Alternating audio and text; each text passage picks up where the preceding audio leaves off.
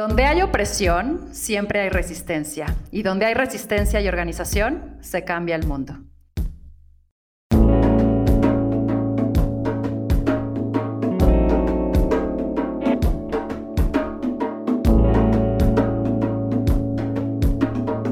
Esto es Más cabrona que bonita. De ágilmente, fuerte convicción y voz fluida de cifras, conocí a Leti por su amor a provocar el cambio. Como optimista inconforme, para ella los nos son solo una sugerencia. La posibilidad de multiplicar el bienestar, su motor, y el poder de dar voz a las que no lo tienen, su gran compromiso. Cuando hablas con Leti te das cuenta que su cerebro está programado distinto o que quizás tiene un pacto con el tiempo y ha logrado multiplicarlo, ya que a sus 30 ha creado y participado en proyectos de impacto social como CREA y AUNA. Es inversionista y general partner en LEAP Global Partners, así como miembro de Mujeres Invirtiendo. Es consejera de Alsea, asesora de temas tecnológicos, financiamiento y procesos disruptivos, entre muchas cosas más. Teje bebe y teje en tragos y tejidos, donde con amigas se reúne entre mezcales y estambres, participa en varios clubes de lectura y es activista en temas de feminismo y equidad. Es un verdadero gusto exprimir un poco de este gran cerebro y generoso corazón que sé que tienes, Leti. Te agradezco muchísimo compartir este espacio conmigo. Ay, muchísimas gracias, Vic. Realmente es un gusto estar aquí y me siento muy identificada con tus pasiones, con tu energía y con todo el trabajo que haces, entonces me encanta poder acompañarte. Buenísimo. Y pues voy a empezar, como me encanta, con estas preguntas rápidas para conocerte un poco más y entrar en calor. Eh, entonces, la idea es que sea lo primero que te venga a la mente, que sea breve y conciso. ¿Estás lista? Lista. Creo. Venga. ¿Anonimato o reconocimiento? Anonimato. ¿Cómo se relaciona Leti con el fracaso? Dusting off, levantándome y sacudiéndome y poniendo buena cara. Si pudieras cambiar solo una cosa en el mundo que crees que en el futuro tendría un mayor impacto, ¿cuál sería? Que las mujeres tuviéramos voz y pudiéramos actuar en igualdad de circunstancias. ¿Cuál es el lado oscuro de Leti? las obsesiones de cualquier cosa que me gusta hacer. ¿El mejor consejo que te hayan dado? Em, que la vida no es siempre justa, pero tenemos que hacer todo lo que podamos para contribuir y ayudar a rectificar esas injusticias. ¿Qué es eso que el mundo extrañaría más desde tu punto de vista si desapareciera? La alegría, la esperanza. ¿A qué suena el silencio? A descanso. Si pudieras vivir una película, ¿cuál sería? Em, ah, es una gran pregunta. Pippi Longstocking.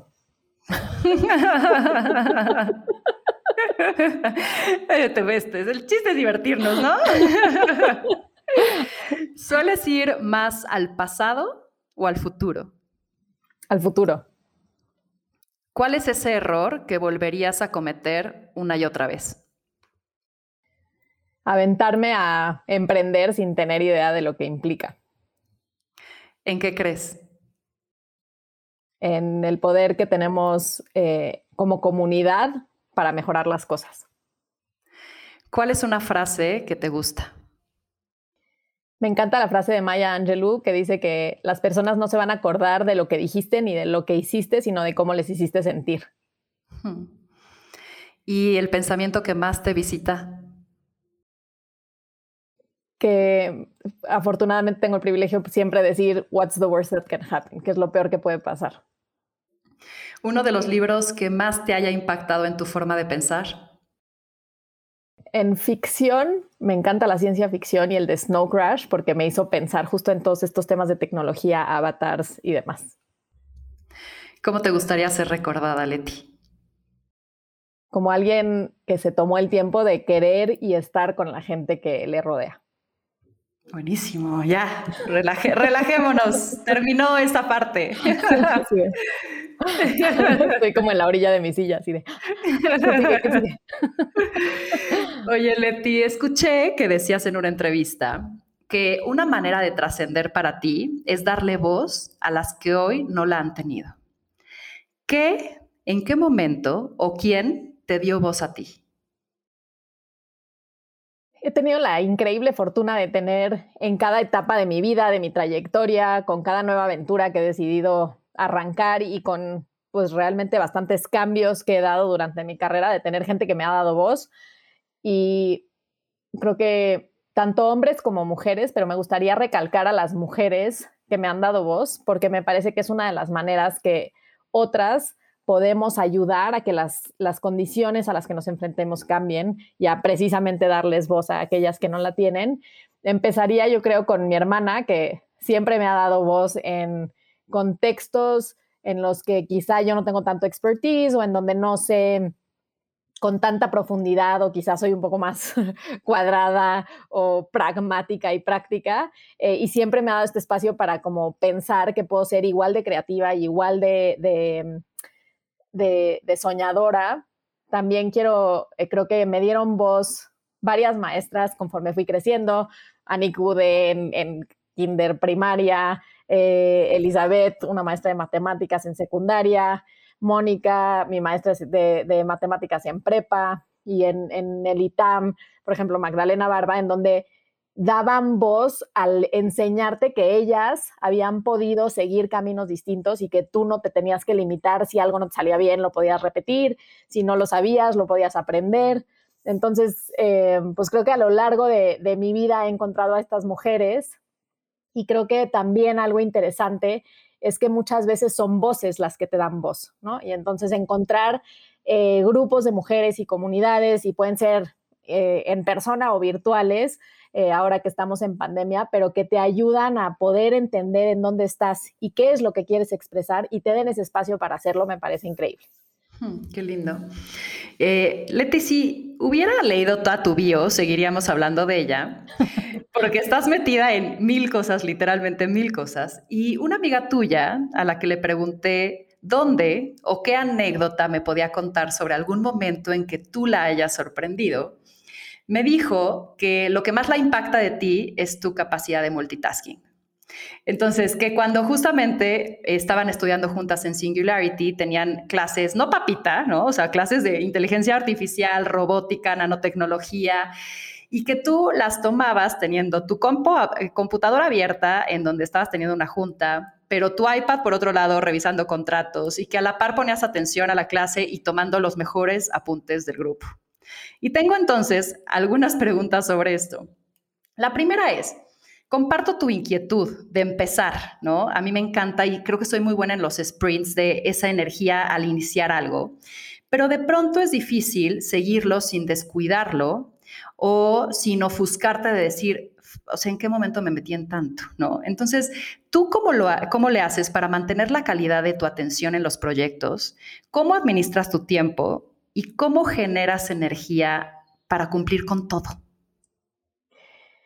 Digo, creo que es, es, algo padre, pero también es una trampa, ¿no? O sea, creo que hay que ser muy cuidadosos en pensar que es como un superpoder el multitasking, porque creo que más bien es un un super liability, así, un super riesgo. Eh, y, y más bien, primero creo que siempre he tenido el privilegio y el cuidado de decir que sí a cosas que me apasionan, de decir que sí a cosas que todos los días me voy a levantar con emoción y si tengo que desmañanarme, desvelarme o precisamente estar haciendo varias cosas a la vez, lo voy a estar haciendo con una sonrisa en la cara, lo voy a estar haciendo con ganas, lo voy a estar haciendo con toda la energía que puedo traer, porque eso es lo que va a hacer que salga bien, ¿no? Em, también he tenido que aprender mucho mejor a decir que no y creo que una de las ventajas de la pandemia es que ha ayudado a que tengamos que aprender a decir que no, a que entendamos que las cosas cambian y que pues ya sabíamos que esa era la única constante, pero se nos había olvidado que nos aplicaba en nuestras vidas diarias. Em, y creo que el último punto que diría es, em, como que hay momentos de cada proyecto en donde te puedes dar ese lujo de multitaskear y hay otros momentos que requieren de tu atención plena, ¿no? Y es muy importante entender qué tipo de tasks o qué tipo de acciones y actividades puedes hacer saltando un poco de una cosa a la otra y qué cosas necesitan como de un estado de flow en donde estés 100% concentrado. Y digo, un poco el tema de los apuntes, por ejemplo, ¿no? Yo sé que puedo tomar muy buenos apuntes sin estar poniendo tantísima atención, pero también sé que si entro en un estado de flow en una clase o en una conferencia o en una conversación y me enfoco al 100% por cómo funciona mi memoria y mi proceso de aprendizaje, es lo único que necesito al escribirlo para acordarme para siempre. ¿no? Mi memoria es una memoria muy fotográfica, entonces, o sea, creo que una habilidad que sí es un superpoder es que casi puedo transcribir cualquier conversación a mano o en, o en computadora o en máquina mientras se está hablando y escribirlo lo hago no porque quiera tener las notas más extensivas y precisas del mundo, sino porque esa es mi manera de grabarme las cosas y aprender y entonces puedo acordarme, claro, en el cuaderno azul, en la página arriba del lado derecho, había yo puesto este diagrama y puedo ver el diagrama. y creo que ese sí es como mi superpoder, es que tengo muy buena memoria de este tipo que me permite hacer eso. Y creo que está relacionado, pero mi siguiente pregunta era, ¿qué crees que te hace distinta al resto? No nada más en este tema, eh, y que por ende te convierte en outlier. Digo, esto obviamente contribuye, pero creo que me... Y tiene que ver probablemente con, con cómo me educaron, eh, pero nací en una familia increíble, tuve acceso a muchísimas, muchísimas oportunidades, recursos, redes, etcétera. Eh, y había esta como contraste o dicotomía en donde crecí con unos papás que me dijeron que yo podía hacer eh, cualquier cosa, yo entendí que podía hacer todo, claramente, eh, pero, pero que al mismo tiempo tratando de impulsarnos por igual a las mujeres y a los hombres, tenían también pues una cultura muy tradicional y un, estilo de, educación muy tradicional en donde las mujeres teníamos que tener ciertas características también y pues ser buenas mujeres y ser, o sea, crecer con una muy buena reputación y demás. Y en esa construcción de, de, de ser una buena mujer, como que aprendí a fijarme en los detalles, ¿no? Y a, fijarme en cosas eh, que hacen que hoy en día para mí es muy importante cuando platico con alguien, si me platican detalles, pues trato de acordarme y soy muy buena acordándome y entonces intento construir relaciones desde mayor confianza, mayor intimidad y una, y una procuración mucho más cercana porque me fijo en esos detalles. Y si entro a un espacio, me fijo muchísimo en muchas cosas que otras personas no ven y creo que eso es lo que me diferencia porque logro entonces conectar pedazos de información que otros no vieron para llegar a una conclusión distinta. De acuerdo. Leti, eres rara. O sea, haces cosas que no son tan comunes y eso te lleva a esta categoría. Y a ver, rara para mí es espectacular, ¿no? No, te preocupes, para mí también. ¿En qué momentos ser rara te ha llevado a lugares increíbles y en qué momentos no ha sido tan agradable? Creo que eh, pues siempre en la escuela era como raro ser raro, ¿no? Porque eh, pues siempre estás como en este in-between en donde pues no sabes si perteneces a un grupito o a otro, porque para empezar estás en la escuela y hay grupitos, ¿no? Luego te das cuenta que cuando creces también los grupitos a veces siguen, pero no sé, siempre tuve esta como dicotomía en donde era yo súper ñoña, o sea, súper aplicada y me siempre me importó muchísimo aprender, entender y que me fuera bien, porque no era nada más sacar 10 por sacar 10, 10 sino en serio haber entendido por qué y entonces poder sentirme bien de que me saqué 10 y me inculcaron como este esta energía por competir contra mí misma y por asegurarme de ser la mejor que podía yo ser, no en comparación con otros, que creo que es muy bueno porque eso me ha permitido hacer muchas cosas y construir en conjunto, pero, pero eso combinado con que pues también era yo como rara en que conocía de otros temas y era divertida y justo tomaba muchísimos apuntes y me aplicaba mucho en clase, pero después, pues la verdad echaba mucho desmadre y me gustaba divertirme. Y entonces siempre había esta dicotomía entre, o sea, es de las nerds y que no nos caen bien, o es de las cool que sí nos caen bien porque es cagada y divertida y quiere hacer cosas, ¿no? Y era raro porque pues a veces te sentías como que no pertenecías en ninguno de los dos porque si se clavaban mucho en solo fiesta y diversión, pues no me latía y si se clavaban solo en estudiar por estudiar, tampoco me latía y a veces me sentía como que no cabía en ninguno de los dos. Al mismo tiempo, creo que ser rara me ha permitido repensarme y reconstruirme en distintas partes de mi carrera, aventarme a hacer cosas que he hecho que como no sabía nada y quizá otra persona hubiera dicho, no, no, tengo que aprender un poquito más antes de aventarme y yo como el borras así de, nada, vámonos. Eh, entonces creo que pues ha permitido esas dos partes. Qué interesante eso que dices, porque al no generar expectativas porque no tienes como un patrón ya marcado, te das la apertura de ser quien quieras ser y cometer las locuras que quieras cometer porque da igual, es Leti. Porque ¿qué es lo peor que puede pasar? Para ti misma también, ¿no? Oye, Leti, ¿cómo es tu proceso con los no se puede? Es eh, inaceptable. no se puede, un poco. Pues creo que es como una, un primer acercamiento a un sí. que sí se va a poder de alguna manera. Quizá no como lo teníamos pensado, quizá no de la manera tan directa que quisieras, quizá no en el tiempo que, que deseabas, pero que, que se va a poder hacer y también dependiendo de la circunstancia, casi es un, como un reto personal demostrar que sí. Eh, en otras circunstancias nada más es una manera de empezar la conversación. Y para alguien que tiene siempre el optimismo de detrás de cualquier respuesta hay un posible sí, ¿Cómo manejas la frustración cuando de pronto sí hay un no? A veces bien y a veces mal y creo que lo que enfrentarme con más nos y el callito que te va desarrollando me ha permitido también entender eh, cómo lidiar con esas frustraciones y en realidad que sí era frustración y que en realidad a lo mejor era nada más como negación mía o necedad, soy muy necia, muy, muy necia. Em, pero pues a veces te das cuenta que a lo mejor estabas poniendo demasiada energía en algo que no valía la pena y el universo te está enseñando que no y a lo mejor no lo ves inmediato, a lo mejor toma un ratito para que lo veas con filosofía y digas, ah, ok, ya entendí. Claro. Ah, y en otros casos manejo la frustración con lágrimas. O sea, cualquier cosa que me hace enojar me hace llorar. Entonces lloro mucho a veces. Oye, ¿y cuál ha sido un no doloroso para ti que recuerdes todavía?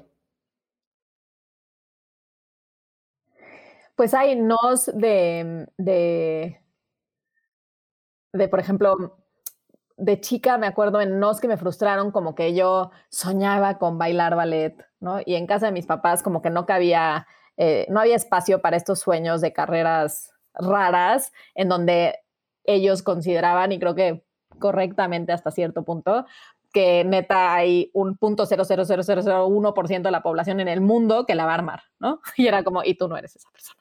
ya, te vi, ya te vi bailar, y no eres esa persona. Em, y no sé, o sea, me acuerdo como estar muy triste y muy enojada que me hubieran dicho que no podía meterme como al programa de danza profesional en una academia de baile cubano que, que iba, ¿no? Y era esto, era como, pues no vas a bailar diario y vas a pretender que te vas a volver bailarina cuando si llegas a algo vas a ser el reemplazo 33, o sea, no vas a dedicar tu vida reemplazo 33 cuando puede ser la número uno en otra cosa, ¿no? Em, esos nos me frustraron porque, aunque entiendo la parte práctica, siento que al mismo tiempo, pues medio de chica, te parten ciertos sueñitos así como de, pero podría haber hecho, no sé. Em, y ya de más grande, creo que los nos que más me han costado quizá son no sé, cuando trato de, cuando traté alguna vez de entrar a alguna aceleradora o algún programa y que te decían no, y era como de, pero ¿cómo? si soy yo. estoy tratando con tantas ganas de hacer esta cosa o esta otra. Em, y pues nada, creo que con el tiempo te las tomas con más filosofía. Creo que un defecto mío es que si me dicen una vez que no para algo así, he, dejado que mi orgullo me gane y no volver a aplicar y decir, bueno, pues perfecto, fue no, pues yo tampoco quiero más, gracias. Ustedes se, la pierden. Eh, ya con el tiempo ha sido como de, ah, no, y ya me he visto aplicando dos o tres veces a la misma cosa, como de, bueno, maybe I can really try. ¿Qué hábitos o rutinas te definen? Me, digo, creo que la rutina que más me define es levantarme todos los días a, atacar cualquiera de mis proyectos temprano, con ganas y hasta muy tarde. Em, me emociona que desde hace pues ya casi tres años, los jueves me junto con mis amigas y es la, noche de tragos y tejidos. Em, y pues eso me permite como realmente romper el esquema de la semana, aprender a, dedicarle tiempo a algo un poquito todos los días y a mejorar de manera incremental. Y si veo lo que tejí hace tres años contra lo que tejo ahorita, no tiene nada que ver y la pequeña perfeccionista en mí, hasta en el maldito texto sale así de, hola, hacer mejor. Em, y, y también pues intento mantener rutina de repente, pero el que es mucho más disciplinado es mi pareja con ese, con ese tema, pero en caminar con los perros, pasar tiempo con ellos y que los cuatro salgamos a pasear a algún lugar. Lindo. ¿Qué es ese algo que te quitaba la paz antes y que ahora a la distancia entiendes que nunca valió la pena? Wow, qué buena pregunta. Creo que el, el, saber como hacia dónde, no, el saber quién voy a ser, ¿no? Porque creo que me he conformado con saber hacia dónde quiero ir y a dónde quiero llegar, que es a poder, haber, o sea, construir eh, una mejor economía, un mejor país, a contribuir a que las mujeres podamos participar de manera más plena, pero creo que antes a fuerza quería saber cómo y ahorita mi pregunta es más el qué que el cómo y estoy en paz con que el cómo va llegando y el cómo toma distintas formas y evoluciona y crece y que al final somos humanos y organismos vivos y los proyectos que hacemos son entidades vivas que mutan y se transforman y crecen y mueren eh, y pues hay que vivir con eso. De acuerdo. ¿Qué tienen en común, más allá de lo evidente, ¿no? O sea, la pasión, que te guste, que eres buena, todas las cosas que haces. Sea, ¿a qué le dices sí y a qué le dices no? Creo dos temas como que son transversales a todo lo que me gusta hacer es, como decías, este tema de, de, género y de contribuir a cambiar esta realidad a la que se enfrentan las mujeres en el país y en el mundo. Y otro tema que también es eh, transversal e importante para mí es el tema de salud financiera y de cómo eh, ayudamos a personas que están subatendidas o que no están siendo atendidas que tienen acceso a ciertos tipos de productos muy castigados y no a otros, pueden generar este tipo de salud.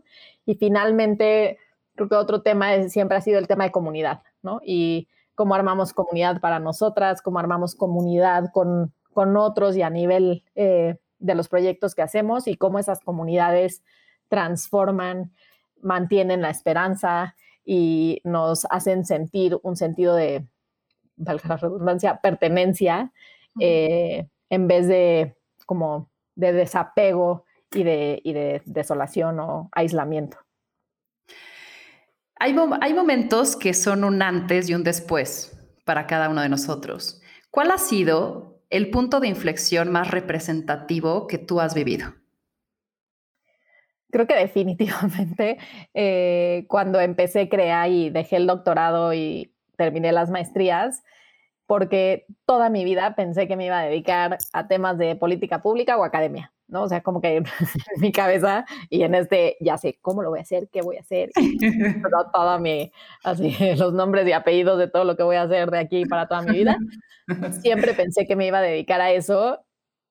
Nunca consideré el emprendimiento, o sea, pues ni siquiera creo que no sabía ni qué era, porque no se me ocurrió que podía pasar cerca de mí.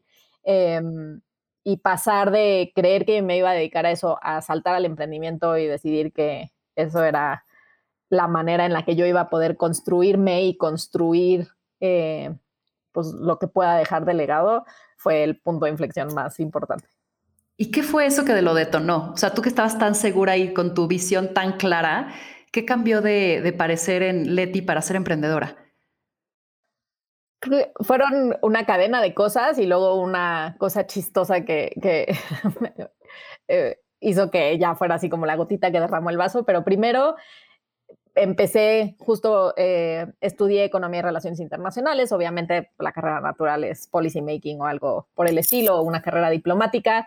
La carrera diplomática, como no me gusta mucho que me digan qué hacer, yo sabía desde el principio que no iba a ser lo mío, porque no quiero que me digan a dónde me tengo que ir, entonces como, ok, esa no va a ser, esa sí la tenía clara, pero em, pues eh, trabajé eh, en el gobierno y me di cuenta muy rápido que el tipo de, de como de concesiones que tienes que hacer no eran concesiones que me interesaban, ¿no? O sea, porque decía, ok, pero si hacemos esto, o sea, podemos ir de A a B sin necesidad de muchos más recursos y así, era, pero pues sí, pero no, nosotros lo hacemos como A, B, C, D, E, F, G, y a lo mejor nunca llegamos a ese B que tú veías y se va a quedar aquí arriba, y para mí era, no sé, hay una frase muy interesante de Martin Luther King, que no me acuerdo exacto cómo es, pero que en esencia lo que dice es que que la urgencia es tal que no hay tiempo, ¿no? O sea, no, no te puedes dar el lujo de hacer todo esto para eventualmente ver si las cosas cambian, no, o sea, la gente necesita que las cosas cambien hoy.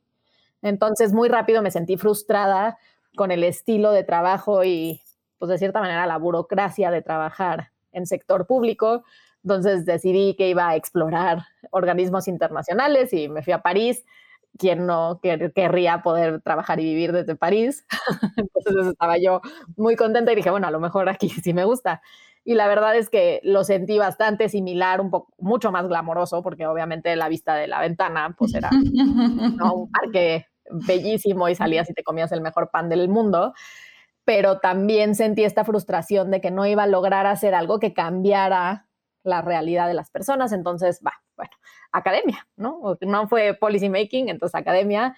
Había estudiado dos licenciaturas, después estudié dos maestrías, empecé el primer año de doctorado em, y, y me di cuenta que es muy importante entender bien las problemáticas y hay muchísimo trabajo que hacer para entender distintas realidades, las eh, pues, especificidades de ciertos contextos, etcétera. Pero después de siete años de estudiar cada vez más a profundidad el tema y tener más detalles y más datos, pero repetir más o menos lo mismo y que en mi caso era entender primero cuál era el impacto de las remesas y la migración en comunidades de origen de migrantes, pero después qué pasaba con las mujeres, cómo creaban micro y pequeñas empresas, etcétera, y nada más así mis barreras se, se volvían más precisas, pero era como, pues ahí sigue la barrera y llevo siete años y no ha cambiado y se han agravado unas.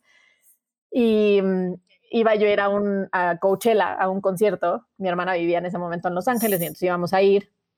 Y para el doctorado, para poderte graduar, te piden una tesis y una de las maneras de hacerlo es con artículos en publicaciones como con jurado.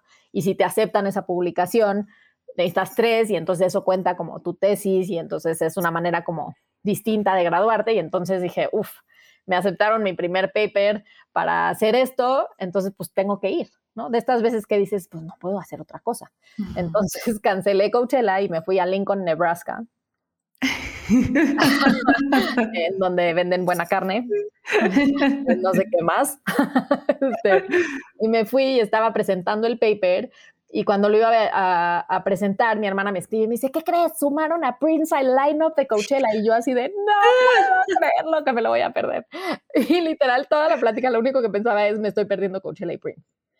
una de las cosas que toda la vida he pensado cuando voy a tomar una decisión, sobre todo cuando es una decisión de si haces algo que tiene más que ver con tu vida personal, con un amigo, una persona que te necesita o, o trabajo, siempre pienso, en 10 años, ¿de qué me voy a acordar? O sea, me voy a acordar de que estaba escribiendo un artículo de quién sabe qué, o presentando en Lincoln, Nebraska, o me voy a acordar, ahora en este caso sí me acuerdo porque de lo que no hice me duele, o me voy a acordar de que fui con mi hermana a Coachella y vimos Prince y nos la pasamos espectacular. Pero obviamente de mi hermana y Prince, no me iba a acordar de Lincoln, Nebraska, excepto porque no vi a Prince y a mi hermana.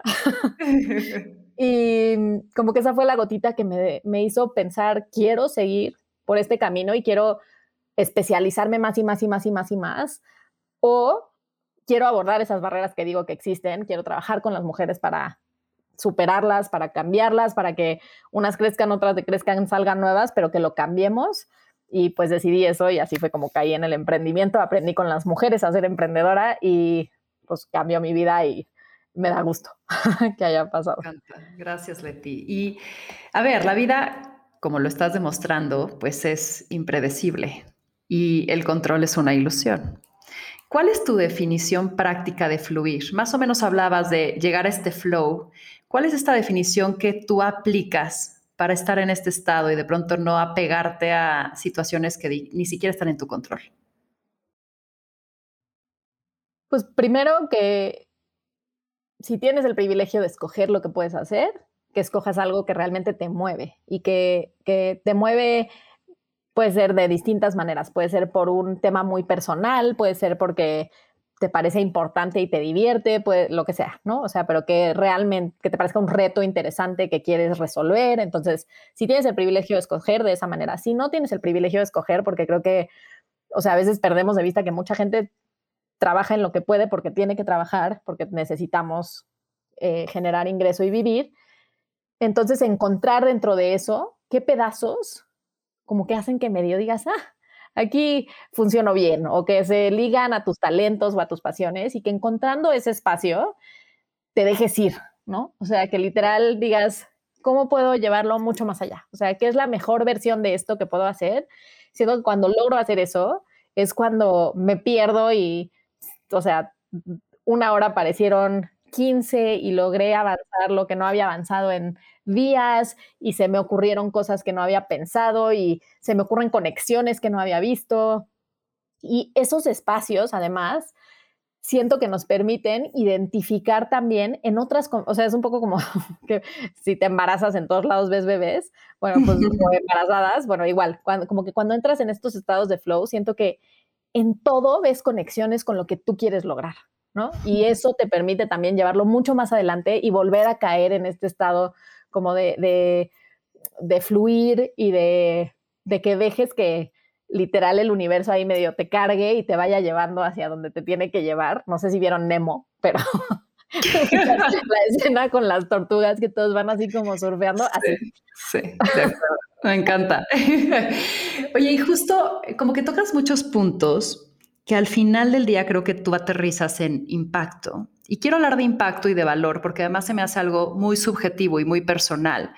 ¿Cómo mides el impacto de lo que haces? ¿Lo mides en términos de lo que para ti te da valor, lo que para la sociedad aporta valor, en términos económicos, en términos de felicidad? O sea, ¿qué, qué es para ti valioso y cómo mides su impacto? Híjole, es una pregunta compleja y muy profunda.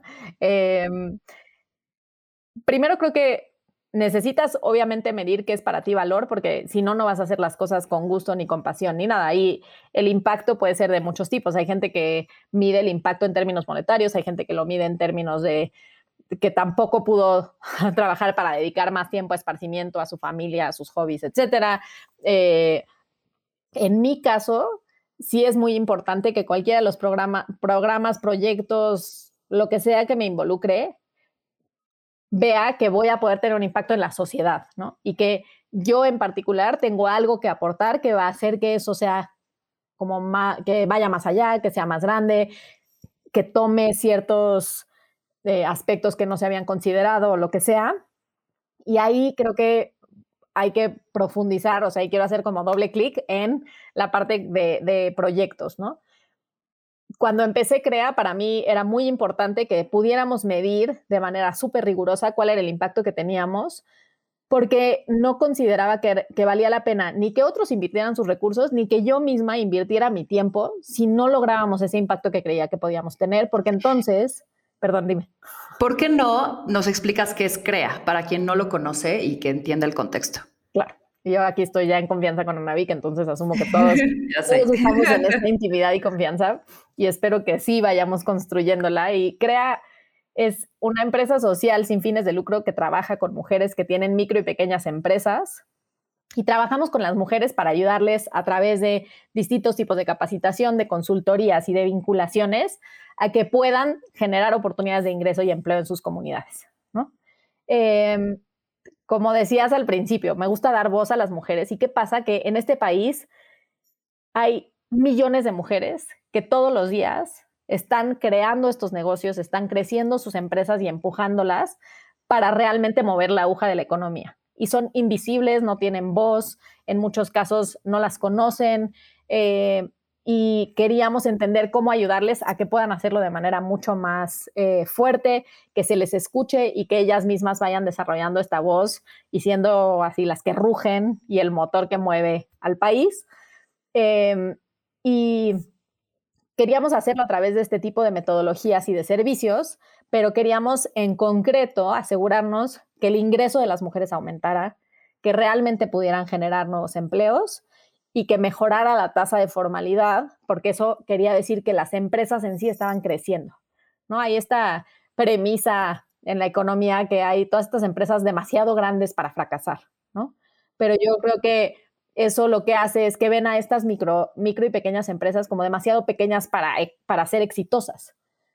Y al contrario, yo creo que todas esas, si son exitosas, son las que realmente transforman todo lo demás, porque son 98% de las empresas de nuestra economía. Digo, a ti eh, siento que dicen en inglés, I'm preaching to the choir. Le estoy eh, pues diciendo a alguien que dedica también su vida a esto que es importante, pero eh, entendiendo el valor que podíamos agregar, quise asegurarme que pudiéramos medir ese impacto que teníamos. Y venía yo de un contexto académico, había hecho todos estos estudios, eh, cuando trabajé en el gobierno trabajé temas de evaluación de impacto, entonces diseñamos desde el principio una evaluación de impacto rigurosa para entender cómo impactábamos a las mujeres. Sabíamos que iba a tomar tiempo, porque no es nada más entender, o sea, medirlo, sino tienes que entender dónde están hoy, medirlo en el corto plazo, en el mediano plazo y a largo plazo para ver que realmente cambió y no fue algo como temporal mientras estás ahí tú presente, etcétera, etcétera.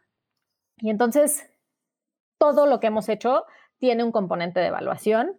Logramos medir que tenemos un impacto increíble y eso fue, de hecho, lo que, lograr eso fue lo que me hizo cuestionarme qué más se podía hacer y construir la siguiente etapa, porque aunque sí logramos todo lo que nos propusimos, ¿no? O sea, logramos que generaran más ingreso, la evaluación eh, mostró que generan en promedio 180 pesos adicionales por mujer a la semana, que por cada ocho mujeres que pasan por el programa se crea un nuevo trabajo, que aumenta a 16% la tasa de formalidad, o sea, todo era así como perfecto, excepto que como somos humanos, dije, ok, tenemos que lograr esto y no logramos, no pensamos en todo lo demás que se podía lograr. Y ahí creo que este tema de flexibilidad y de fluir y de entender qué más hay, pues me falló porque era la primera vez que armaba yo nada y porque me clavé así de tiene que salir, tiene que salir, tiene que salir, qué hacemos, cómo trabajamos, cómo lo hacemos.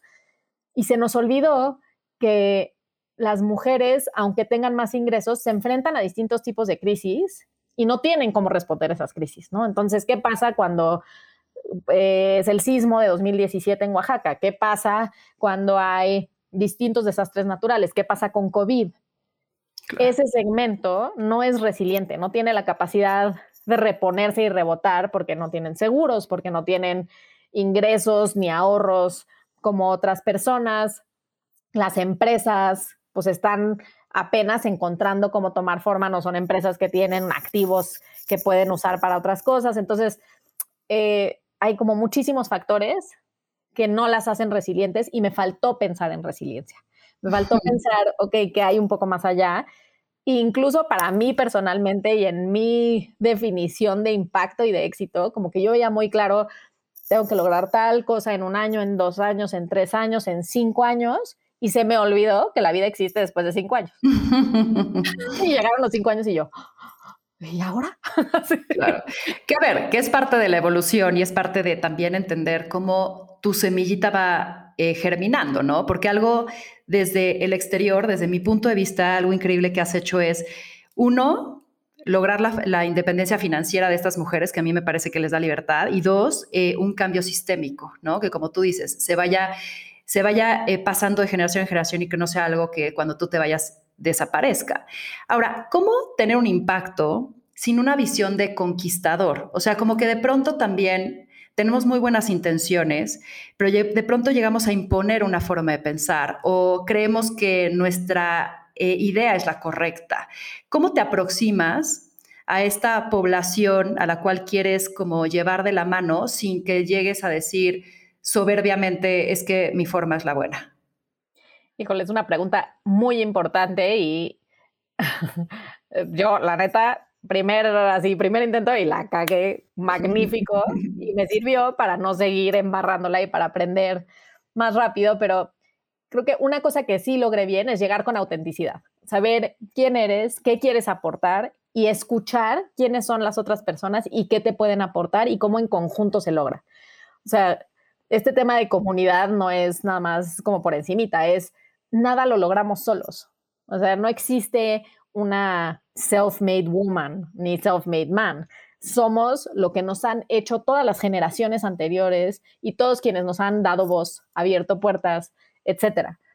Y hacia adelante en lo que vamos a construir, somos lo que logramos hacer en conjunto con otros porque no vivimos en, en una unidad separada de todo lo demás, ni tenemos impacto si no interactuamos con todos los demás y permitimos ese, ese impacto. Entonces, eso lo tenía claro y lo logré y creo que lo he logrado aplicar bien.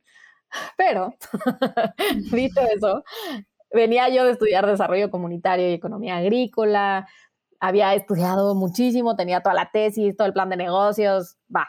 Entonces, sabía que no sabía emprender, pero pensé que entendía otros de los elementos. Y entonces, por más que había yo estudiado cómo hacer desarrollo participativo y diseño con, con pues, eh, la persona al centro y demás, llegué con la primera mujer, nos dijo que quería crecer su negocio, era un negocio de, de, de vinos, y hoy quiere crecer, y no se me ocurrió preguntar qué es crecer para ti. Claro. Yo me aventé, casi me dejé ir, me aventé mal, a decir, ¿quieres crecer? Para mí crecer es, vamos a hacer esto una multinacional que exporte de China a México, ¿no? O sea, todo. Y entonces me dijo crecer, no me tomé un minuto para decir, perfecto, te vamos a ayudar a crecer. Y obviamente el primer proyecto, si creen que soy así como acelerada, en el primero estaba yo re, mega, triple revolucionada porque quería arrancar y quería enseñar que podíamos y demás llegué con los planes después de haber ido a tocar muchas puertas de mucha gente y pedir muchísimas favores, ayuda, vender la idea. Entonces fui con enólogos, fui con compañías de vidrio, fui con, a ver, o sea, teníamos para producir 100 mil botellas y crecer la producción. Ya hice levantamiento arquitectónico para la planta de producción. No, o sea, me dejé ir llegué, se lo presenté a la emprendedora y me dijo, así puso ojos como de gigantes y me dijo, ¿qué? Esta, o sea, perdón, pero no, no, no, no, no, no, no, no, no. O sea, yo lo que quiero es, en vez de vender nada más en mi localidad, vender como en el municipio, quizá en el estado, porque lo único que me interesa es que mi hija pueda volver a México, porque estaba de migrante en Estados Unidos, y tenga en qué trabajar y pueda estar aquí. O sea, y nunca le pregunté, ¿qué quieres? ¿Para qué? ¿Por qué? O sea, todos los años de estudio, toda mi que, que sensibilidad y entendimiento de cómo construir algo se me olvidó en el primer intento. Afortunadamente me pasó en el primero y no en el quinto después de que gente decía, está loca, ya se subió al tabique y se mareó y se dejó ir. Y eso hizo que de ahí en adelante siempre escuchemos primero, preguntemos y entendamos cuál es la definición de impacto y de éxito de cada persona y de cada empresa y desde ahí cómo construimos juntos. Me encanta, porque creo que me llega el siguiente tema que es el de la empatía. Y antes de ir ahí, voy a parar porque me encantaría escuchar. Ambas estamos en este, eh, desde esta silla de tratar de hacer un cambio a través, por y para la mujer. Y estamos viviendo algo coyuntural como pues muy interesante, que pues es este movimiento que se está levantando de distintas formas y bajo distintas banderas, pero que al final del día quieren esta liberación de la mujer, este eh, acortar la brecha eh, de diferencia, ¿no? Esta equidad.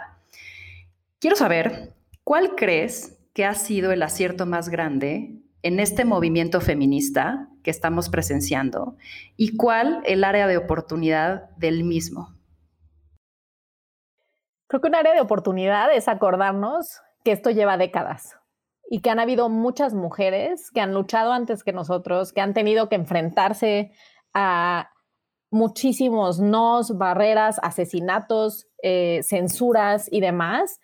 Y siento que a veces perdemos de vista que esto no es nuevo, tratamos de reinventar el hilo cuando podríamos aprender si buscáramos a otras que han venido haciendo esto desde hace mucho tiempo. Eh, y a veces nos perdemos en buenas intenciones que son muy importantes, pero no son suficientes.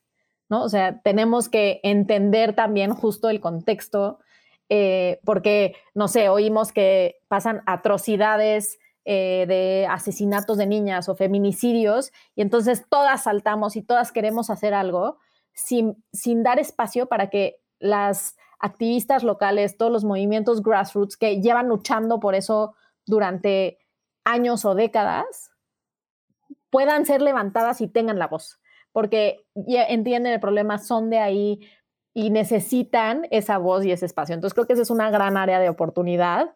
Em, y algo que me entusiasma que está pasando es eh, pues esta triple bandera morada, verde, rosa y esta idea de realmente empujar porque sea un feminismo mucho más incluyente, porque sea un feminismo de todas, ¿no? Que sea un feminismo que incluya a las mujeres trans. Entonces, esta lucha por aclarar o redefinir o asegurarnos que el movimiento en sí tome en cuenta las interseccionalidades e incluya distintas voces, me parece un acierto y espero que esa parte crezca más y más y más y no se dé espacio para quienes no, para las transfóbicas y quienes quieren eh, impedir que podamos todas tener una voz. Claro. Yo veo que, pues, este cambio es un cambio social, no es nada más un cambio de la mujer. Y justo dice subir todas las voces, y hay una voz ahí que de pronto no se identifica o no sabe cómo sumarla, que es la del hombre, porque este problema no es, desde mi punto de vista, no es un ataque hacia el hombre, es un ataque hacia un tema social y una estructura que hay que romper. Pero de pronto los hombres no saben ni cómo opinar, ni cuándo pararse, si sí sumarse a la marcha, pero después son atacados. ¿Cómo sumar a esas voces que hoy se sienten un poquito como en la sombra de decir, quiero apoyar, soy parte, pero que no están siendo tan bienvenidos? A ver, creo que en unos casos no son bienvenidos, por, no, no en lo individual y no es un tema personal, es un tema de precisamente los temas estructurales contra los cuales se está luchando, ¿no? Entonces, justo el otro día una amiga me preguntaba, pero es que ¿por qué no quieren que participen en las marchas? Porque hay muchas mujeres que han sido violentadas, que están en relaciones de violencia y el permitir que vayan a hombres las pone en peligro, les saca eh, ciertos miedos, eh, las pone en una situación en que las revictimiza o las victimiza. Entonces, primero es despersonalizarlo, no es sobre ti y porque tú no has hecho nada, es sobre el tema estructural que existe y cómo romper eso. Y si podemos justo llevar eso un poco más allá, es que, se vuelvan aliados y está todo este tema, ¿no? Que se vio muy fuerte con, Black Lives Matter en Estados Unidos, eh, de, cómo la otra persona se vuelve aliada y desde ese lugar, ¿cómo no se vuelve una carga más para las mujeres explicarles o incluirlos o encontrar cómo participan, sino que realmente busquen volverse agentes activos de aprendizaje, de entendimiento y de promoción de ese feminismo. Yo creo que hay mucha cabida y hay eh, hombres que han fortalecido y empujado hacia adelante el movimiento pero justo es encontrar cómo hacen eso sin que se vuelva otra vez la responsabilidad de las mujeres, incluirlos, educarlos, ayudarlos, etcétera.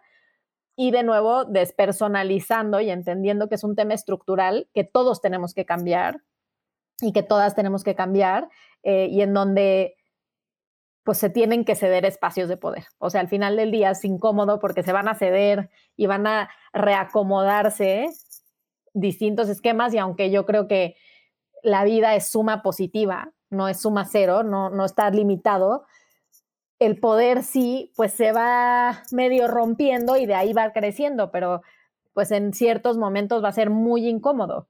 Y e, ese es el momento para eh, levantarte y decir, va, lo apoyo y no solo digo que lo apoyo, sino cedo ese espacio, entendiendo que después voy a, vamos a poder construir en conjunto y que no me quedo yo sin ese espacio, sino que se construye algo nuevo.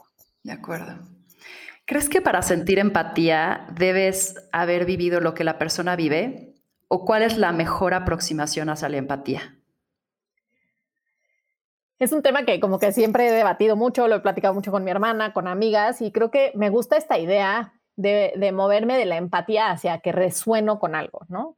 Eh, porque al final la idea de la empatía es que te puedas poner en el lugar del otro, pero a veces es imposible ponernos en el lugar del otro porque no me puedo poner en el lugar de una mujer trans, porque nunca voy a poder imaginarme lo que están viviendo, porque la expectativa de vida de, esa mujer es 35 años en el país, porque no tienen oportunidades laborales, o sea, no sería injusto pretender, o sea, no concibo pretender que me puedo poner en sus zapatos porque no hay posibilidad humana. Pero puedo resonar con sus retos, puedo entender que, ok, las mujeres nos enfrentamos a una barrera y entonces esa la puedo vivir y puedo empatizar, pero además de eso tiene otros millones de barreras que yo no puedo concebir, pero entiendo que son muy dolorosas y muy importantes sobreponernos a ellas. Em, y si no logramos generar eso, y creo que parte se genera con cercanía, parte se genera con curiosidad y ganas de entender y parte se genera con esperanza de que las cosas pueden cambiar. Y si logramos esas tres cosas, podemos entonces en conjunto transformar lo que estamos tratando de cambiar. Me encanta. Leti, en tus palabras, voy a citarte, creo que la vida se trata de reinventarnos constantemente y de ponernos en un lugar incómodo siempre. ¿Cuál es ese lugar incómodo hoy para ti? Ese lugar incómodo es explorar nuevas formas de tener impacto, ¿no? Colaborando con proyectos de otros en vez de tratando de crear los míos, em, invirtiendo en siguientes liderazgos o en liderazgos que ya existían y que no había apoyado o en contextos e industrias que no conocía y sabiendo cómo impulsarlas y qué puedo aportar que puede ayudar a que realmente pues lleguen más lejos y, crezcan y hagan su propio cambio. Me dijeron por ahí que una de las claves del éxito es estar cerca de Leticia Jauregui. es una persona que te impulsa a ser tu mejor versión, dando el 110% para ella, crecer y también todos a su alrededor. Entonces, tomando esa cita, eh, ¿cómo encuentras en ti tu máximo potencial y cómo ayudas a empujar a que las demás o los demás también puedan encontrarlo? En mí lo encuentro dándome espacio para probar estas cosas nuevas y ver qué es lo que saca así chispitas, o sea, en dónde brillo más, ¿no? En dónde conecto y me viajo y puedo imaginarme millones de posibilidades, ¿no? Y decías que soy como optimista descontenta y sí, es que me emociona que encontrar esos espacios en donde cualquier cosa podría ser posible y te lo puedes ir imaginando y lo puedes construir o ayudar a que se construya, ¿no? Em, y en los demás, creo que a veces somos nuestros peores críticos, ¿no? Y entonces no vemos talentos que tenemos o em, como habilidades o no conectamos que podríamos estar aplicando esto que hacemos súper bien en un lugar, en una industria, en un contexto, en una empresa, en otra cosa totalmente distinta, porque no se nos ocurre que tiene una, una necesidad similar o cosas así. Y quiero como decir dos cosas de eso, porque ayer me pasó una conversación muy chistosa en donde me preguntaron si tenía yo una agencia de talento y que me estaban buscando por eso y yo, no. Ah, es que varias personas me dijeron que habías, les habías propuesto personas para que trabajaran con ellas y que había funcionado súper bien. Entonces asumí que tenías un negocio de eso y yo, no, no, nada más me gusta recomendar a gente porque cuando veo talentos o potenciales que después encuentro uno, digo, ah, perfecto, o sea, esa es la conexión ideal y van a ser un mix perfecto. Y creo que esa para mí también es una manera de, de encontrar un talento en mí y de una pasión es cómo podemos conectar a otras mujeres, cómo podemos recomendarlas y también, eh, pues eventualmente a, toda mi red de contactos y de gente que admiro eh, y que va creciendo afortunadamente todos los días de mi vida. Y y pues creo que eso es lo que me divierte, me entretiene. Y la última cosa que iba a decir de eso es, hace muchos años, estando en la maestría, conocí a, Débora, era la directora en ese momento de, de, una empresa en San Francisco que se dedica a recibir eh, objetos de segunda mano, entonces ropa o electrónicos o lo que sea, se llama Goodwill, y lo revenden y con eso generan ingresos y hacen todo tipo de acciones para la comunidad. Y ella decidió emplear a personas que estaban siendo mandadas a la cárcel en Estados Unidos y que toda su planta laboral fueran personas que estaban condenadas a ir a la cárcel. Y convenció a los jueces de que los dejaran que en lugar de que se fueran a la cárcel, entraran como un programa de reintegración social trabajando en Goodwill Enterprises.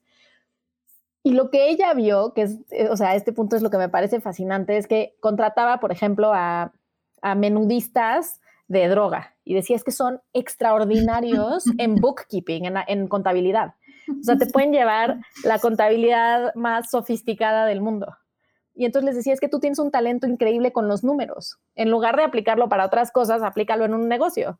Y así fue haciendo reinserción social, enseñándole a las personas cuáles eran esos talentos que tenían y cómo aplicarlos para tener impacto y para mejorar la sociedad. Y me parece así, me dio un escalofrío de pensar cómo todos tenemos esos talentos y podríamos aplicarlos para hacer algo increíble.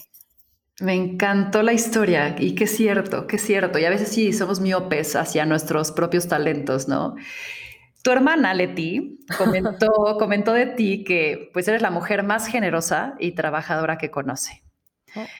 ¿Cómo encuentras el balance entre dar y recibir y en el trabajo que puedas entender también cuándo parar? O sea, ¿cómo encuentras esos balances en esas dos grandes, eh, pues, grandes talentos también tuyos? En el trabajo no soy tan buena, como que no, del balance. Eh, el otro día escuchaba la plática de, de una emprendedora afroamericana increíble y decía que ella ha encontrado que no le gusta la definición como balance, sino como, como que tomas una decisión y decides con base en lo que es prioridad para ti, sin, que, sin importar si te van a juzgar por esa decisión que hiciste, ¿no? Y decía, por ejemplo, pues si yo un día decido dedicar, ir a una junta en lugar de llevar a mi hija a una clase y no voy a su clase abierta de algo, y las mamás me juzgan, no debería de importarme ese juicio, porque yo elegí lo que para mí era prioridad y que es prioridad para mi familia y para el bienestar, ¿no? Entonces, me gusta esta idea de como encontrar y tomar la decisión y sentirte cómoda con que elegiste lo que para ti en ese momento era, era bueno y quizás si no, nada más es una justificación para que no logro bien ese balance del lado de trabajo. Y en dar y recibir, creo que prefiero siempre irme de boca dando, mm. porque para mí es la manera perfecta de recibir. O sea, nada disfruto más. Eh, y en mi familia se ríen porque dicen es que siempre encuentras el regalo perfecto, pero porque literal veo algo y digo es que esto es perfecto para tal y lo voy guardando y lo doy en momentos que creo que alguien necesita eso. Y hay un libro que a mí me encanta, es cheesy y es un bestseller que a lo mejor es, demasiado trillado, pero se llama Los distintos lenguajes del amor y mis lenguajes de amor son regalos y palabras de afirmación. Y me encanta mandar correspondencia. Siempre que viajo, mando postales, cartas, todo. Eh, y me encanta dar regalitos y no tiene que ser algo caro. Es, puede ser una cosa que te encontraste, puede ser una flor del jardín, una hoja, puede ser, en mi caso, muchas cosas que hago, tejidas o bordadas o lo que sea, pero me encanta pensar en esa persona y dar. Y eso en sí para mí es o sea, recibo todo el amor y toda la energía y toda la alegría de mm. haberlo hecho. Mm, me encanta. ¿Qué libros, Leti, estás leyendo ahora? Estoy leyendo una biografía de María Antonieta por Stefan Zweig, que me sorprendió. Hace, me gusta mucho leer biografía, pero hace mucho que no leía una que siento que estoy leyendo como así un libro de ficción divertido y con intriga y así. Está increíble. Estoy leyendo el libro de esta emprendedora, eh, que, habla justo de cómo, cómo pensar la ambición en las mujeres y qué quiere decir y cómo construimos eso. Por aquí anda, se llama Unapologetically Ambitious o sea, ambiciosa sin vergüenza, un poco. Em, y eh, por último, estoy eh, en un club de lectura en donde estamos leyendo un libro que se llama The Overstory, que es la historia de árboles y es pues una historia de cómo están conectados los árboles y es un poco pues sobre temas de, de conciencia ambiental. Me encanta. Los voy a buscar, los voy a buscar ahorita mismo. Leti, se me ha ido el tiempo volando y para ir concluyendo, quiero que nos digas un último mensaje, algo que te resuene, que, quieras compartirme. Quiero compartir que siento que esta conversación no hubiera pasado si alguna de las dos no hubiera buscado a la otra eh, activamente y quizá fuera de contextos en donde normalmente hubiéramos tenido una conversación así, ¿no? O sea, siento que eh, hemos tenido vidas como en donde caminamos mucho tiempo en paralelo y me encanta que se hayan cruzado y que ahora podamos como caminar juntas.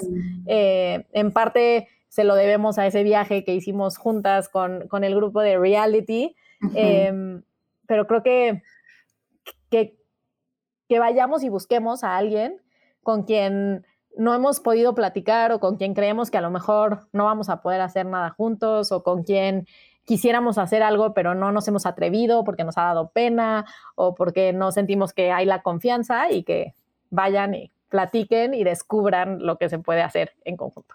Me encanta y que sea el principio de muchas cosas más. Definitivamente. Eso. Leti, ¿dónde te encontramos? Estoy en Instagram y Twitter y varias redes como arroba Jauregui mi inicial de Leticia y mi apellido Jauregui. Em, y pues contigo en redes, tejiendo en Tragos y Tejido los jueves. Esperemos pronto en persona de nuevo. Normalmente tejemos los jueves en la cantina Shelja, por el momento en Zoom. Ay, Leti, no sabes cómo disfruté este tiempo y me dejas inspiradísima. Gracias por estar aquí. Y pues cierro diciendo que para que pueda surgir lo posible es preciso intentar una y otra vez lo imposible. Y bueno, esto fue más cabrona que bonita. Gracias, Leti. Gracias, gracias, gracias.